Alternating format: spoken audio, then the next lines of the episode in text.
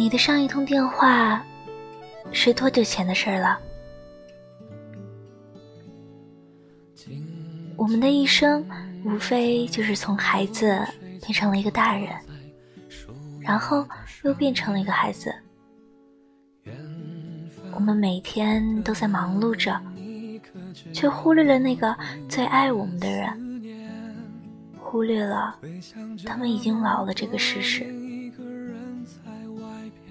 不知何时，原来妈妈也需要染头发来遮盖白发了。不知何时，原来爸爸的腿脚已经不好了，走路不那么顺畅了。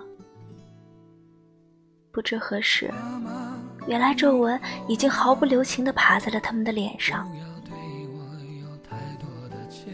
今天有一个朋友跟我说，在我的记忆里，我妈妈只有四十二岁左右。结果猛地发现，我妈妈几年前就四十二岁了，现在已经四十六岁了呀。前两天我看到了一个节目。节目分了两个边儿，一边是孩子，一边则是母亲。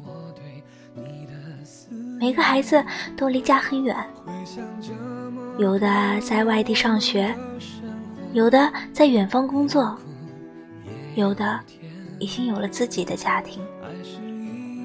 他们都在找着各种理由来辩解自己为什么那么久都没有跟家里联系。数据显示，我们和朋友、闺蜜平均通话时间为四十七分钟，和恋人的平均通话时间为二十分钟，和母亲的平均通话时间为八分钟，而和父亲的平均通话时间仅仅只有十八秒。在父母这边，他们每一个都小心翼翼地拨打着电话给自己的孩子。收到的大多却是不耐烦。什么事儿啊？你快点说！没事，我挂了啊。我忙呢，晚点再说吧。啥事儿啊？家里又缺钱了？对不起，您拨打的电话正在通话中，请稍后再拨。你知道吗？其实你的爸妈只是想你了。他想你陪他说说话，希望你可以告诉他，你也想他了。你口中最简单的“我想你”，可能对他们来说就是最幸福、最感动的话语。